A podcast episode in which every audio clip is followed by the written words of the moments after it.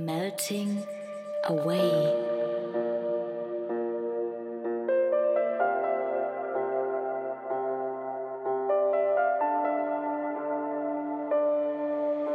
dissolve